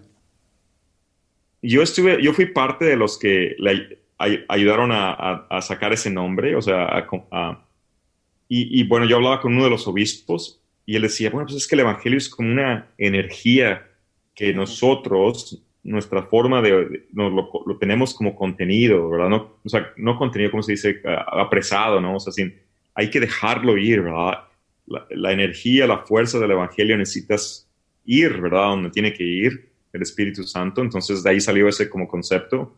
Y luego el arzobispo fue el que agarró ese nombre, Unleash the Gospel, y pues bueno, de ahí vino toda la, todo lo que estamos haciendo, que es increíble, ¿no? Yo o sea, es como una campaña que tiene varias aplicaciones o algo así, ¿no? Pues más que una campaña, nosotros definimos Unleash the Gospel como un movimiento. Ah, Entonces, eh, o sea, Unleash the Gospel es una carta pastoral. Pero si te pones a pensar una carta pastoral, los obispos aquí en Estados Unidos escriben estas pastoral letters, ¿verdad? O también en México. ¿Qué es una carta pastoral? Pues es algo que escribió un obispo que uno tiene que leer e implementar. Y que la verdad uno lo pone en una repisa y va a, va a quedarse ahí, va a agarrar este polvo y nadie le va a poner atención y luego viene el siguiente obispo y luego vamos a lo siguiente. Pero Unleash the Gospel no es nada como eso. Es un movimiento. Entonces, cuando uno empieza a pensar que es un movimiento, un movimiento, o sea, el corazón de cualquier movimiento, ya sea en la iglesia o fuera de la iglesia, es cuando hay un mal que tiene que ser corregido para un bien. Y suficiente gente cree en eso y está dispuesto a hacer algo. Eso es lo que define un movimiento. Hay un mal que tiene que corregirse, la gente cree en eso, pero cree con tanta convicción que están dispuestos a hacer algo. Y eso es la diferencia de Unleash the Gospel con cualquier otra cosa que hay aquí en Estados Unidos o que haya visto yo en la iglesia antes. Que lo que estamos presentando a la gente es una oportunidad de, de, de entrar, de unirse a un movimiento de ser parte de algo y tomar acción. No, aquí el obispo usa una frase de que no se valen los espectadores. Dices, there's no bystanders in Unleash the Gospel. No te puedes quedar en la, en la, en, sí, en las gradas. Tienes que entrarte, tienes que meterte de lleno. O estás completamente lleno o no estás del todo, ¿verdad? Entonces, ¿cómo, se, ¿cómo hablamos del movimiento? Entonces, hace cinco años, el arzobispo le pidió a toda la arquidiócesis que oráramos por un año y pidiéramos que el Espíritu Santo renovara la arquidiócesis y nos hiciera una diócesis misionera. Se cansó de cerrar escuelas y cerrar parroquias y de ver la, la población católica bajando. Y juntos le pidió a toda la arquidiócesis que por un año oráramos para que el Señor enviara su Espíritu Santo y nos diera un nuevo Pentecostés, hace cinco años. Después de eso, en el 2015 creo, eh, todos los obispos en la catedral hicieron una, una misa de, reparación para pedirle a Dios perdón por todos los pecados institucionales de la iglesia cometidos por el clérigo, por los obispos, por el clérigo, los padres y también por todos los laicos de la iglesia, por todos los miembros de la iglesia. En áreas del racismo, en áreas de, del pecado sexual y el abuso y todo, y todo lo que no hemos hecho y la forma que hemos, que no hemos, no hemos estado al nivel que Dios nos ha pedido estar. vamos a buscar una nota eh, periodística y ponerla ahí en los show notes en la página y en las redes para el que quiera eh, ver un poquito más sobre esto. Y bueno, pues lo que pasa cuando haces esas dos cosas y te pones a pensar, José Manuel, estas son cosas espirituales, ¿verdad? Claro, 100%. Y la misión de la iglesia no es solamente en tener tácticas y, planes estratégicos, sino que es, una, es un trabajo espiritual. Entonces, las dos cosas más importantes se hicieron hace años. Se pidió que el Señor nos bendijera, pedimos por el Espíritu Santo y luego pedimos perdón, porque hay que pedir perdón. Y lo que experimentamos fue gracia después de eso. Una gracia tremendísima en la arquidiócesis. Empezamos a ver milagros, empezamos a ver cambios, empezamos a ver corazones que se que cambiaban. Y lo que siguió fue un sínodo entonces la iglesia tuvo un sínodo donde miles de personas de la arquidiócesis dieron su, nos dieron sus, este, pues ahora sí que sus sugerencias, no sugerencias, sino que nos compartieron lo que, lo que Dios les decía que teníamos que hacer como arquidiócesis. El tema del sínodo era nueva evangelización, es decir, cómo nos convertimos en una diócesis misionera. Después, eh, más de 400 personas se reunieron por tres días en un hotel en, en, downtown, o sea, en el centro de Detroit, por tres días para orar y discernir qué es lo que Dios quiere que hiciéramos en la arquidiócesis. Y el fruto del sínodo fue la carta pastoral del, del obispo. La carta pastoral entonces es un mapa, ¿verdad? Le decimos roadmap de donde Dios nos quiere llevar como arquidiócesis. Pero no es algo que un obispo se puso, se sentó y escribió y nos dijo, ahora hagan esto. Es oración, es arrepentimiento, es buscar la voluntad del Señor a través de miles de personas en la arquidiócesis y después tener un plan. Porque sin plan, pues uno nunca llega a nada, ¿no? Y esa es la primera etapa de, de Unleash the Gospel que termina con el, la, la beatificación del padre Solanos Casey eh, el padre Solanos Casey es una, si ustedes quieren leer después lo pueden ver, pero es el intercesor a nuestro movimiento de Unleash the Gospel. Es un, está en el camino para ser santo, ¿verdad? ahora ya es beato, y fue beatificado un año después de la publicación de la carta Unleash the Gospel, fue el aniversario. Ahí lo, ahí lo, buscamos y lo ponemos. Yo no tengo ni idea quién es. Me imagino que es pues, americano, ¿no? Sí, es un, eh, es un, era un padre eh, franciscano muy humilde, eh, que hizo muchos milagros aquí en la arquidiócesis eh, y era una persona muy sencilla, tan sencilla que, que, de su misma orden religiosa, los capuchinos, los franciscanos capuchinos, no le, no le dieron permiso de estudiar como padre y lo hicieron un simplex, un padre simplex, es decir, que no, no pudo estudiar y que no podía ni, ni, siquiera celebrar misa. Entonces, su, su, su cargo era el portero de la, del monasterio. Y a través de esa vida tan sencilla y, Dios hizo mucho y, bueno, pues hay una historia muy bonita de él, ¿no? Pero eh, Dios también, eh, o sea, además de darnos toda esta gracia, nos dio esta beatificación. 700 personas, no, sí, sí 700, no, 70 mil personas, perdón, 70 mil personas se reunieron en la beatificación. Eh, se hizo en el Ford Field, donde juegan los Leones de Detroit. Ah, Estaba lleno la, la, misa de beatificación para Solanos Casey. Wow.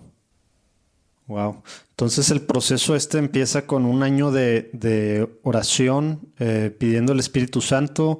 Después se juntan y estaba viendo, fue en el 2017, o sea, pasaron dos, tres años después de que empezó este proceso a la carta pastoral y luego, ¿cómo, ¿cómo pasa esto? O sea, la carta pastoral, como dices, pues a veces son, en el mejor de los casos, recomendaciones, eh, pero luego eso, aterrizarlas, y más a lo mejor en una, en una diócesis a lo mejor tan compleja, bueno, todas las diócesis son complejas, ¿no?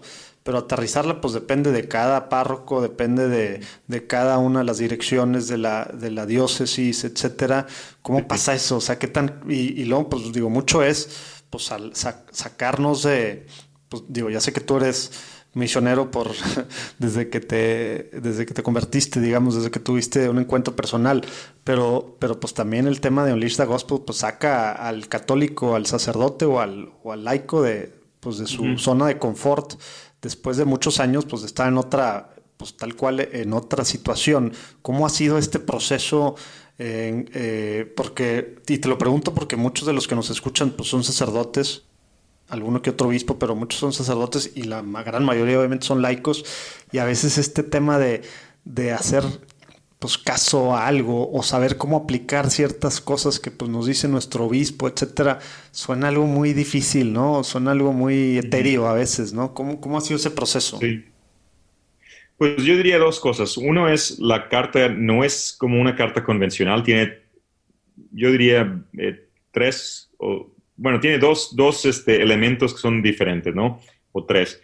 Uno tiene una catequesis, ¿no? Entonces, cuando uno abre la, lee la, la, la, carta pastoral, explica muy bien qué es lo que Dios nos está llamando. Entonces, habla mucho de la identidad de la iglesia, que es una iglesia misionera.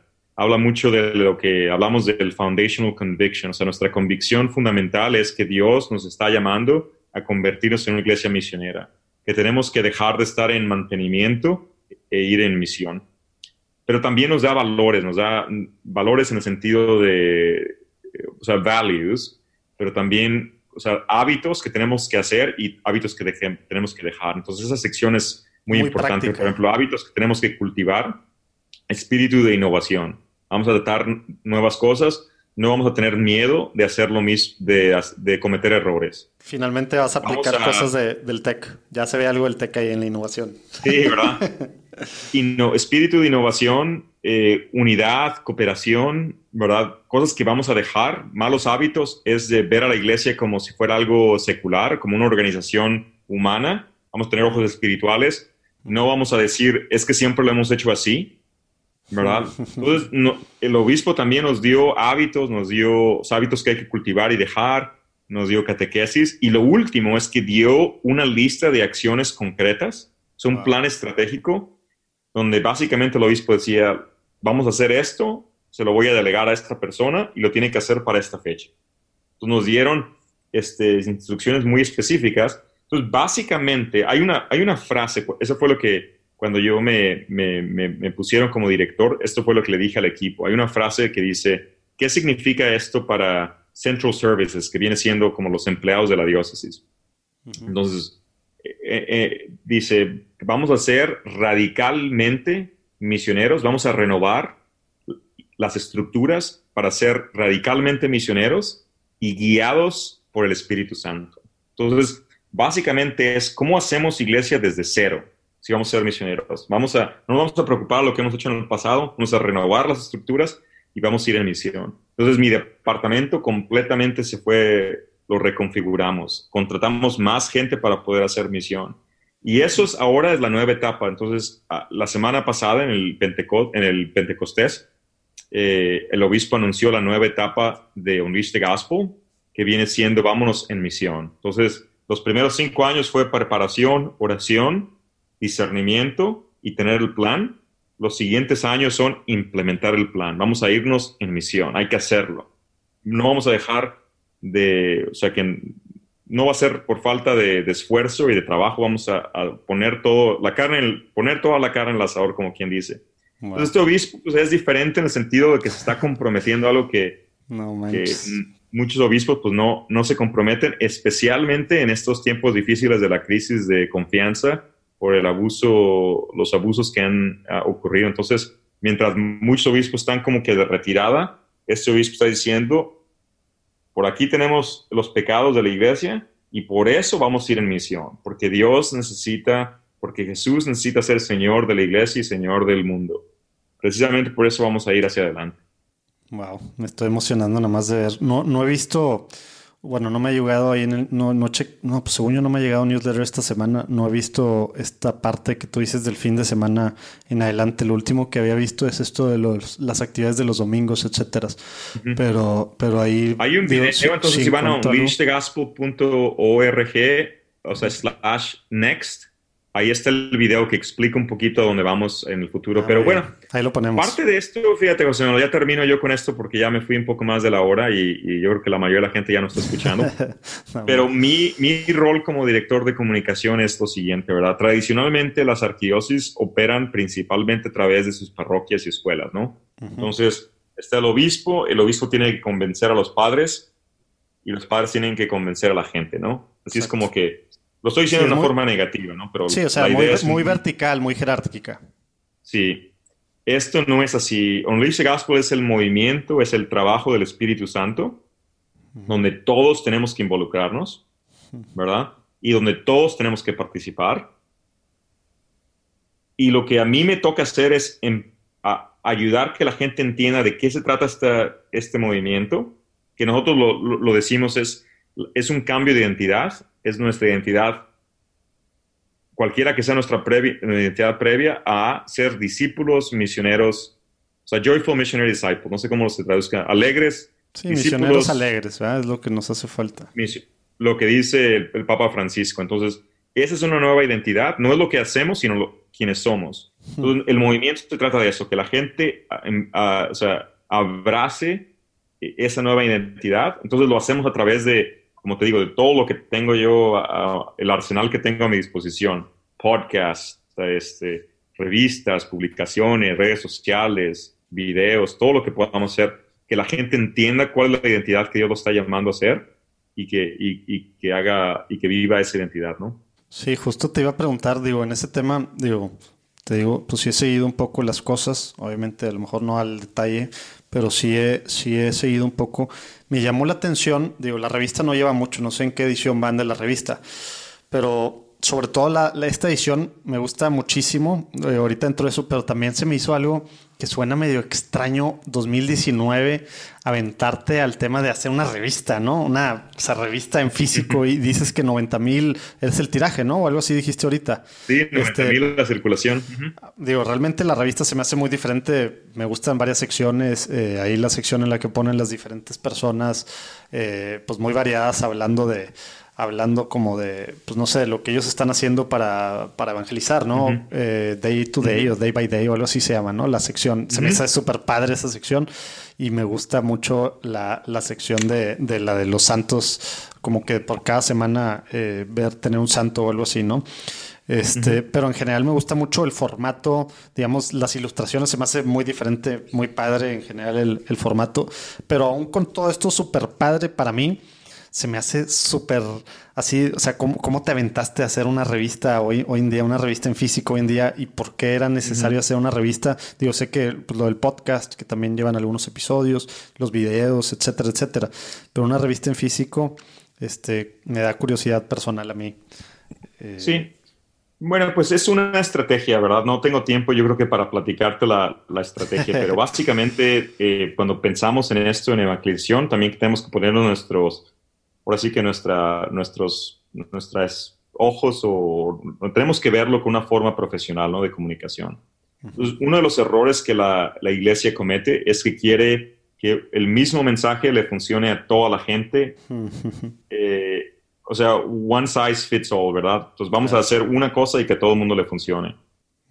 Entonces, lo que nosotros decimos es que, es que dividimos toda la arqueosis en cinco niveles o cinco grupos cada uno de los grupos con diferentes necesidades de comunicación. son diferentes nichos de o segmentos de mercado tuyos. Entonces, esto es como una, un plan estratégico, ¿no? Entonces, hay, hay, estrategia y hay táctica, ¿no? Entonces, por ejemplo, la revista es una táctica de la estrategia, ¿no? Hmm. Pero a nivel estratégico, para ponerte, para darte un poquito más como del, del behind the scenes, ¿verdad? O sea, el nivel uno viene siendo la gente que, que va a misa una vez al año, en Pascua o en Navidad. El nivel 2 es la gente que va regularmente a misa, o sea, que aquí en Estados Unidos significa dos veces al mes. Eso es así como la estadística, ¿no? La mayoría de los católicos van en promedio dos veces al mes a misa. Después, el nivel 3 es gente que va a misa tres, eh, todas las semanas, los domingos. El nivel 4, y esta revista es para ese nivel, son gente que hace todo lo que está arriba, obviamente, ¿verdad? Pero además de eso, participa de la vida de la iglesia usando el modelo de stewardship. No sé cómo se traduzca stewardship, pero viene siendo... No, no existe algo así, ¿no? O sea, es como discipulado, no, no, no, no, no sé cómo... Sí, el steward es como el administrador, ¿verdad? Pero no es lo mismo. Pero el modelo de stewardship en Estados Unidos es un modelo de apostolado, de discipulado, donde uno está contribuyendo en la vida de la iglesia, ya sea a través de dinero, a través de tiempo o a través de talento, o sea, de ofrecer nuestros talentos a, la misión.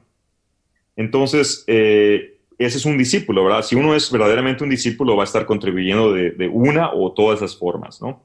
Y el quinto nivel, digamos que son los líderes del movimiento, ¿no? Gente que ya sea eh, a nivel profesional, de tiempo completo, o de medio tiempo, de voluntariado, son los líderes del movimiento. Entonces, hay cinco niveles. Entonces, la revista es una táctica para ese nivel 4 y 5 lo que queríamos hacer con la revista es lo siguiente, José Manuel. Entonces, yo cuando, en la, cuando estaba, te voy a contar una anécdota. Ya, ya me fui mucho tiempo. Pero ahí, no, tú dale. ahí luego tú cortas todo lo que no funciona. Que, escuche el que quiere escuchar. Esto está padre y no tenemos por qué cortarlo.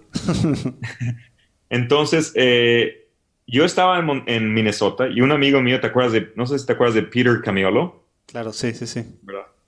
Entonces, él era un capellán en la universidad y él, este muchacho pues es atlético y entonces se aventó a correr un ¿Era quiropráctico o me estoy confundiendo? Sí, sí, doctor, sí es un doctor quiropráctico, pero muy atlético, ¿verdad? Él bastante así, este, de esos como súper muchacho, ¿no? Sí, sí, sí. Y, bueno, lo fui a ver correr un maratón Y el maratón termina en, en, Minneapolis, en, St. Paul y Minneapolis, termina el maratón en, en St. Paul.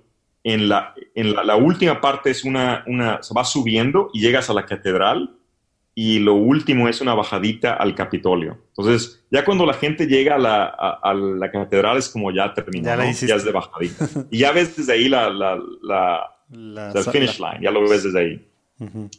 Y ahí estaba yo y veía toda la gente, José Manuel, estaba llorando, sufriendo, la emoción. Y yo soy bien, em, me emociono un montón con las cosas y yo estaba hasta llorando también, viendo a la gente de la emoción llegando ahí, el sufrimiento y la alegría y el sacrificio y todo eso. Entonces le dije a Melanie ese año, el próximo año voy a correr un maratón. Entonces el siguiente año empecé a correr un maratón y tenía años de no hacer nada de ejercicio. Literalmente, como dicen aquí en Estados Unidos, de, de sillón a maratón, o sea, de couch to marathon. Empecé en mayo y el maratón era en octubre. Entonces empecé a correr poquito, corría 10 minutos y tenía que descansar un minuto. 10 minutos, descansar un minuto. Eh, o sea, caminar un minuto. Así, de plano de nada, de no saber nada. Y en esa, en esa etapa alguien me dijo, suscríbete a una revista, se llama Runner's World. Esa revista te va a ayudar. Y lo hice. Entonces, esa revista hace básicamente lo mismo que queremos hacer con nuestra revista. Voy a contar qué hizo para mí. Número uno, esa revista me dio inspiración. Yo necesitaba inspirarme porque correr un maratón y prepararte es difícil y toma tiempo.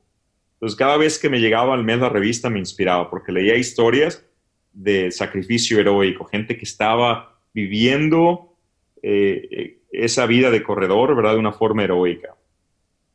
Lo segundo, me conectó con una comunidad de corredores. Empecé a sentirme parte de una comunidad de, corredores que ya antes yo no me sentía parte de. Entonces, a tal grado que cuando ya iba yo manejando, por ejemplo, en St. Paul y veía a alguien corriendo, me sentía conectado con esa persona. Esta es mi, mi raza, mi gente. Que, tiene que ver con lo que decías de la identidad, ¿no? Tú ya eras un corredor. Bueno, a eso, a eso voy. Lo más importante que hizo esa revista es que me dio una identidad que no ah, tenía antes. Antes yo hubiera dicho yo corría, pero nunca hubiera dicho soy un corredor. Muy diferente, ¿verdad? Una cosa es yo corro, otra soy un corredor. Y esa revista fue lo que hizo. De hecho, en Estados Unidos eh, hay, dos términos, ¿verdad? Run y jog, you know? Mm, jogging es como correr informalmente y run es como correr, o sea, real, ¿no? y, y, en esa revista está prohibido el término jog, no existe. De hecho, un editor en una, no existe porque lo que dicen es, oye, tú puedes ser que seas un corredor lento, pero eres un corredor.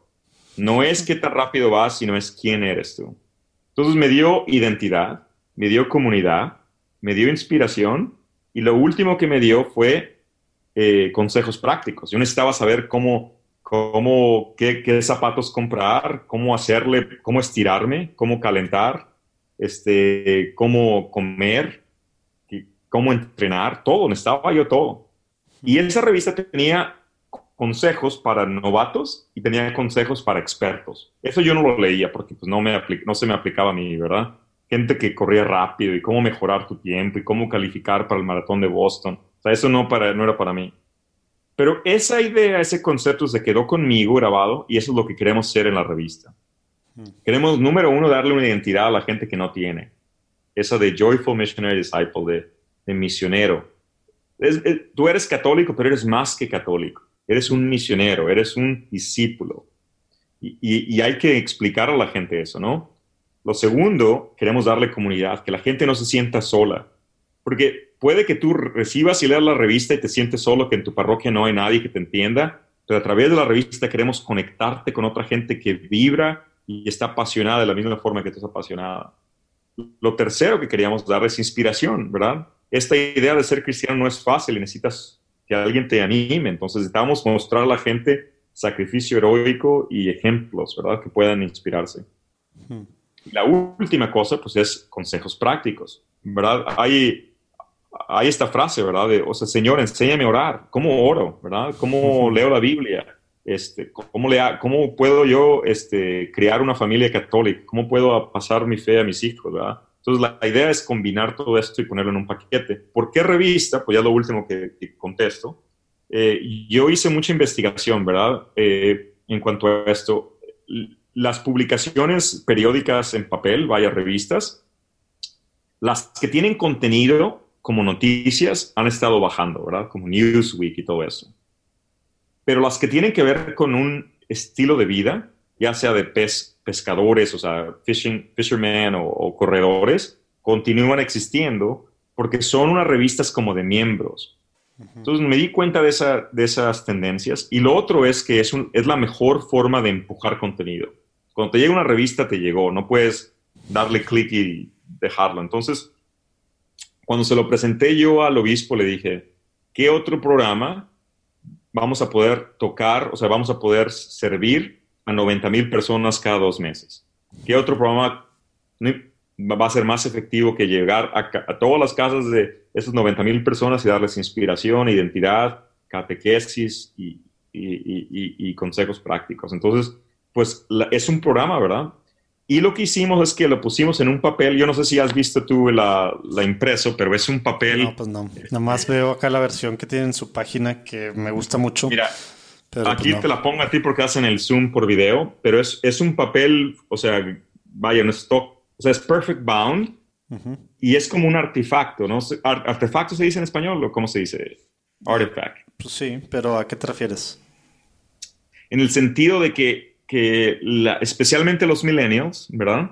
Ah, la experiencia, dices tú. La textura, el, sentir lo que esté bien hecho, algo que la gente lo va a recibir y que no lo va a tirar. la, estrategia es que cuando lo reciban, que no se sienta como si fuera un panfleto, un folletito y lo tiren. Que para tirar esto te vas a sentir mal tirándolo. La idea es que lo colecciones, que lo leas, que lo aprecies, que entiendas que esto es importante y eso se comunica en la forma, no solamente en el contenido. Entonces, la forma siempre tiene que seguir al contenido, o sea, a la comunicación global, ¿verdad? Entonces, el sentido de que sea algo como tangible, bien hecho. Todas las ilustraciones que tenemos en la revista son originales, la fotografía es original, todo lo que escribimos es original, a excepción de las homilías de los padres de la iglesia. O sea, la idea de que esto es importante, ¿verdad? Hay que comunicarlo en, la, en, la, en el sea, craftsmanship, ¿verdad? Millennials les gusta esto, que todo esté bien hecho, ¿verdad? Que esté...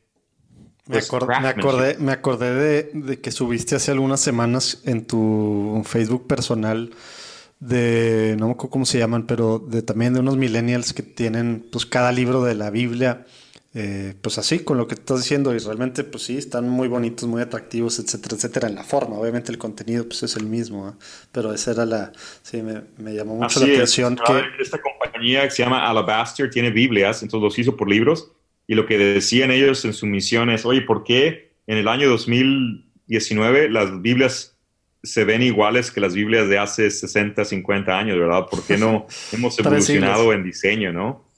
Entonces, esa es la idea.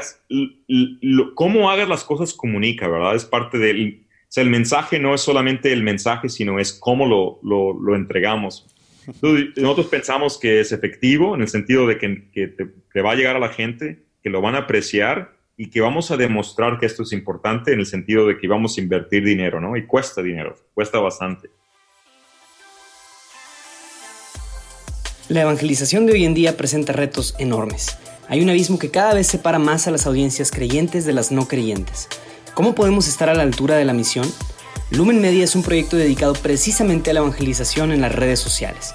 En nuestras plataformas puedes encontrar contenido entretenido, informativo y diseñado especialmente para ayudarnos a evangelizar mejor como católicos. Búscanos en Instagram, Facebook y YouTube. Nos vemos ahí.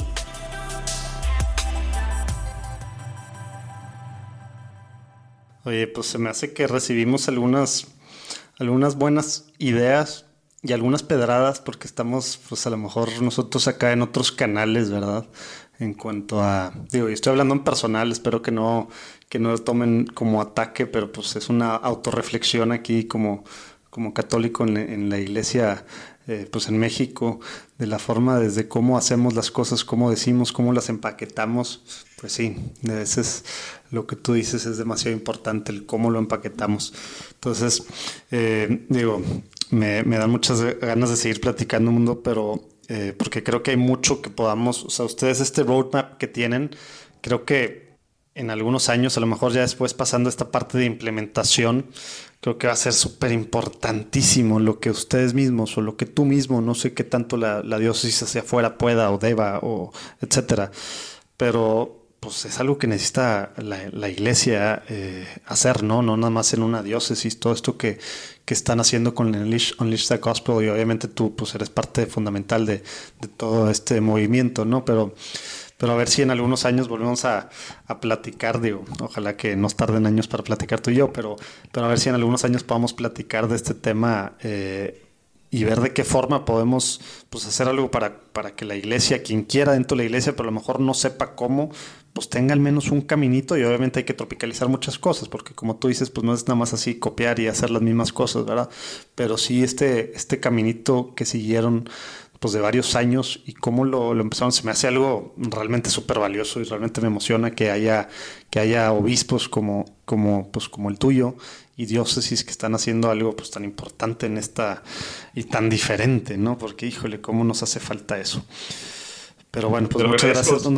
Yo diría, eh, con mucho gusto, podemos seguir platicando en otra ocasión. También para los que escuchan, pueden ir a uetgreto.com. No creas que se ha terminado. Falta la última sección de las preguntas rápidas y al final ya nos pasas estos links, pero sí que .com reto es ahí, lo hicimos en español y en inglés, pero en español son seis videos donde narramos un poquito lo que Dios quiere hacer en arquidiócesis. Entonces, eh, ahí los reto. escuchando, utgreto.com.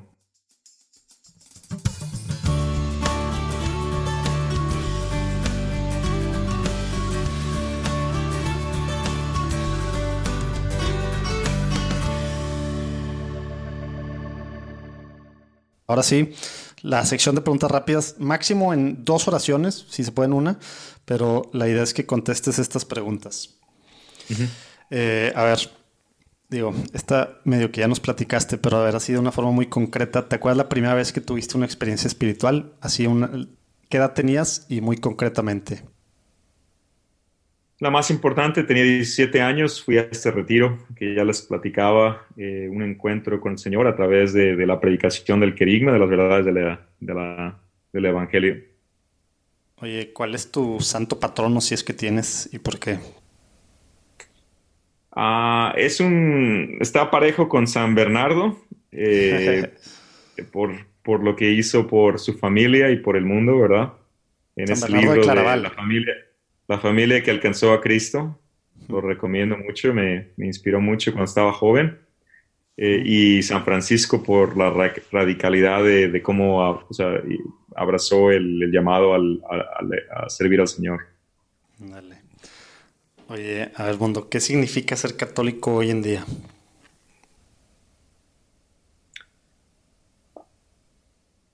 Hoy en día el mundo necesita católicos, necesita discípulos.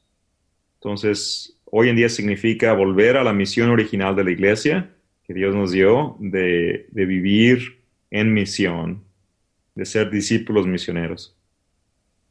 Tema que has traído los últimos, no sé, veintitantos años de tu vida, treinta años o ya no sé ni cuántos años. Oye, ¿alguna oración, digo, ejaculatoria o, algo, eh, o alguna oración que te guste orar, rezar, eh, pues seguido o en tu día a día que nos puedas compartir, que creas tú que te haya servido o, simplemente que es, que es un recordatorio de quién eres o quién es Dios. Pues más que una oración es una práctica, yo diría, para mí la, Sagrada Escritura, la Biblia, ¿verdad? Es la palabra de Dios, es eficaz.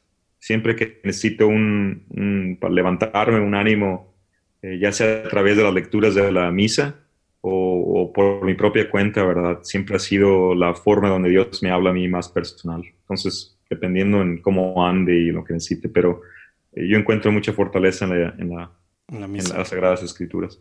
Mm, ok. Oye, ¿algún tip práctico que puedas dar pues, a un católico, pues así como yo, como los que están escuchando, eh, algo que podamos hacer en el día a día para, para, ser, pues para ser santos, para llegar al cielo en una sociedad como la que vivimos hoy en día? ¿Qué se te pues, Sería muy sencillo, pero pues orar, ¿verdad? Estar, tener a Dios presente, ¿verdad? Aunque sean cinco minutos hace una diferencia. Um, yo, sí, simplemente no, dejar, no dejar eso, oración diaria, aunque sean cinco minutos. Oye, suena muy fácil y muy sencillo, ¿verdad? pero a la mera hora, como tú bien aprendiste a hacerlo desde, desde, el principio, sí hay que agendarlo, ¿eh? si, no, si no lo agendamos, no lo hacemos. Este no es rápido, José Manuel, pero creo que es algo diferente en nuestra diócesis. Todas las reuniones que tenemos de trabajo en la diócesis, todas empiezan con oración. Aunque sean las mismas personas que se reúnen en la mañana y en la tarde, todo es una oración. Y así debe ser, ahora ponerlo en manos de Dios nuestras vidas. Ándale, ese es, ese es tema práctico muy concreto que quien escucha estando en su empresa, en donde sea. Y sabes que algo así me tocó vivir algunos meses, bueno, algunos meses este año estuve ahí apoyando, colaborando con, con una organización. Así empezaban para mí también algo muy diferente eh, y realmente sí cambia al menos eh, pues el espíritu en el que entras a las juntas, ¿no? Y obviamente estás invitando a que Dios esté presente ahí.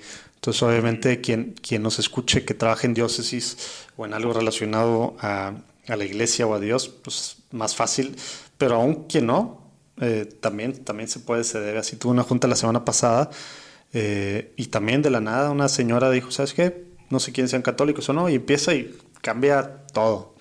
No, no me he puesto a pensar en eso, lo importante pues que es. Puede ser también, o sea, no tiene que ser, eh, o sea, puede ser personal y, más, o sea, callada, vaya en silencio, pero uno puede, cuando vaya a empezar algo, ofrecérselo al Señor. Muy sencillo, ¿verdad? Ándale, muy bien. Oye, Mundo, ¿alguna última cosa, digo, alguna cosa que creas que nos faltó preguntarte o que, o que quisieras, que quisieras compartir? No, simplemente recordar lo que ya dije de la vida en el Señor, la vida es, es una gran aventura, entonces ojalá que la gente que escuche esto, ¿verdad? Mi aventura es diferente a la, la de cada quien, pero que tomemos esto en serio y, y, y, con gozo, con mucha pasión, ¿verdad? vayamos en aventura a salir por ahí, ¿verdad? Mi casa se llama el, el, uh, el, Wireless Network, aquí se llama The Shire, ¿verdad? Como el... ¿Cómo se traduce The Shire en español, José Manuel? Era la... Pero en el, bueno, en El Señor de los Anillos, ¿verdad? Donde vivían, sí, donde vivían, pero la comarca, ¿no? La comarca. Y la idea que le digo a mis hijos, y me lo digo a mí todos los días, es, bueno, pues está bien quedarse aquí, pero la idea es salir, ¿verdad? Hay que salir a donde Dios nos mande. Hay que tener como la hobbits nos dé miedo.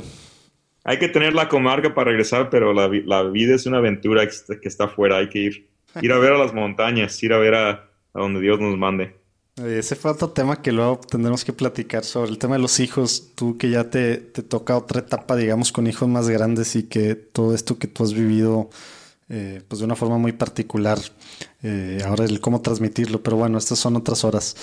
Oye, Mundo, eh, siempre antes de terminar pedimos así como los seguros que, que nos recomienden a dos personas con las que crees que, pues que nos recomienden dos personas con las que crees que podamos platicar así, que podamos ir, pues seguir conociendo un poco más de diferentes partes de la iglesia, como ahora como en tu caso y con algún testimonio este, pues, pues podernos seguir enriqueciendo como, como católicos, que es algo que también nos falta algo, ¿no? A veces estamos pues, muy metidos en nuestros temas y, nos hace falta conocer la riqueza de la iglesia, ¿no? Y, así vamos, es como vamos a poder amar más a, la iglesia también.